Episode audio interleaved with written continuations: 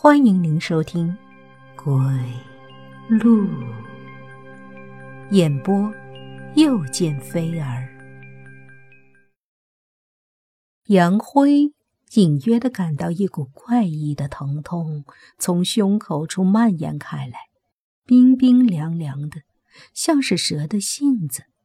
他感觉眼皮儿像是灌了铅，死死的粘合着不肯张开。他努力睁开眼睛，一股光线打了进来。那个瞬间，他看到了一个晃动的人影，他的脸藏在阴影中，但是杨辉能够感觉出他在笑，那笑容如同一剂迷药，让他再次沉沉的睡了过去。喂，你能听见我说话吗？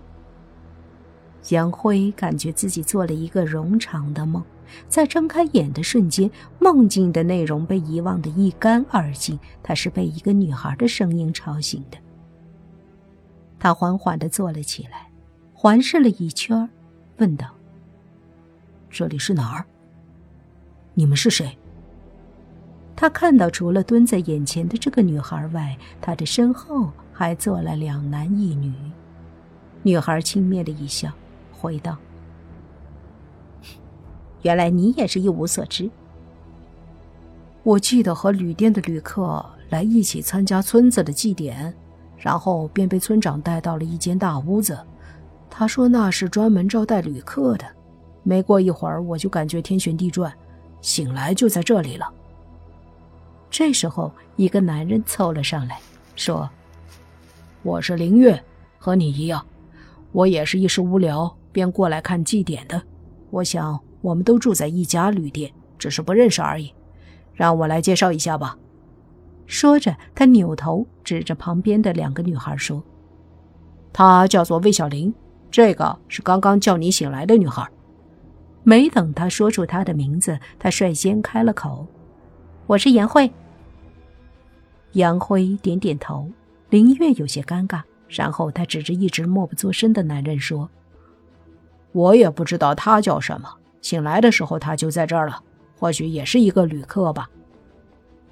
呃，你们好，我叫杨辉。杨辉简单的说了一句，他试探性的问道：“你们也不知道这到底是怎么回事吗？”严慧冷笑道：“哼，本来还指望你能够告诉我们一些信息呢，看来我们几个是注定要死在这里了。明明是来参加祭奠的。”却都被离奇的迷晕，醒来便在这个莫名其妙的鬼地方了。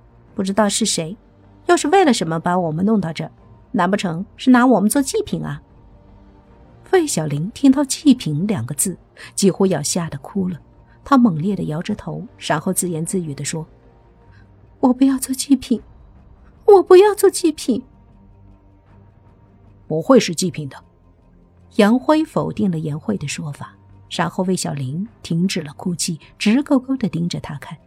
他回答道：“恐怖片里讲的什么活人祭品的故事数不胜数，但是如果我们真的被他们用作祭品的话，现在早就没命了，哪还有时间在这里闲扯？再说，即使是活人祭奠，也会有选择地、选择祭品，他们会有隆重的祭典仪式，或者……”魏小玲急忙问道：“或者什么？”或者在我们身上留下什么标记之类的，可是我们身上什么都没有，不是吗？杨辉的话让刚刚还很紧张的气氛一下子变得缓和起来。说到这句的时候，他突然像是被过了电一样，他突然想到了那个模糊的笑容以及那股怪异的疼痛，他不由自主地摸了摸前胸，然后他摸到了一个东西。难道这真是什么恐怖的祭典？他的前胸上被留了一个标记。一，快点跑吧，小旭！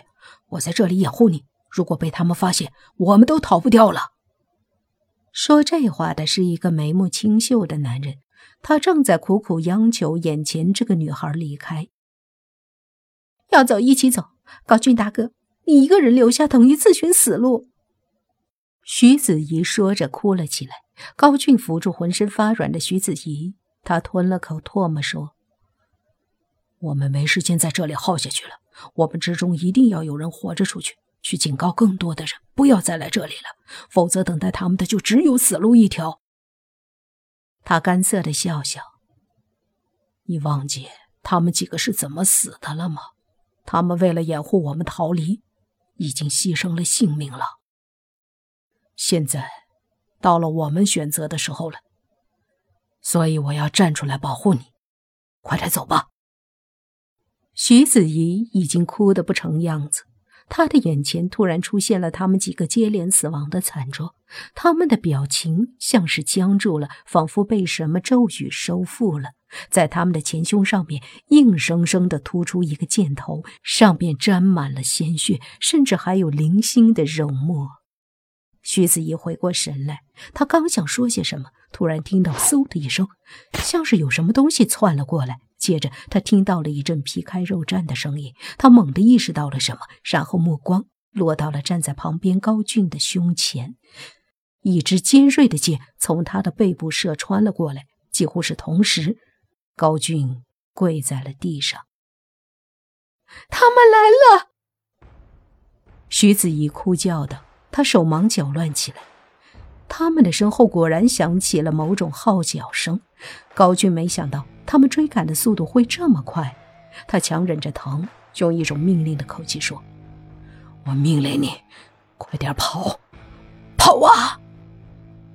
徐子怡愣了一下，他知道为了相互掩护，他们几个人已经接连死去。之前是他们，现在是高俊。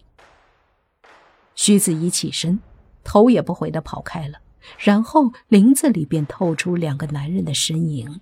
他们凑到高俊身前的时候，他已经咽气了。这个男人就让给你了，我准备要那个女的。一个人说，然后另外一个蹲下，掏出一把刀子，在高俊的脸上刻下了一个怪异的符号。然后，他扒开高俊的上衣，有些失望的说。没有标记，看来只是一个普通的猎物而已。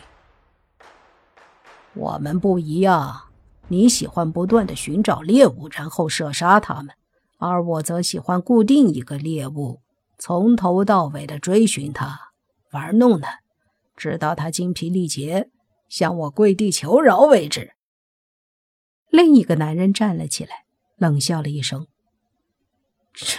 真是变态。”不过小心，你的猎物没有你想象的那么脆弱，没准儿最后你会命丧他手。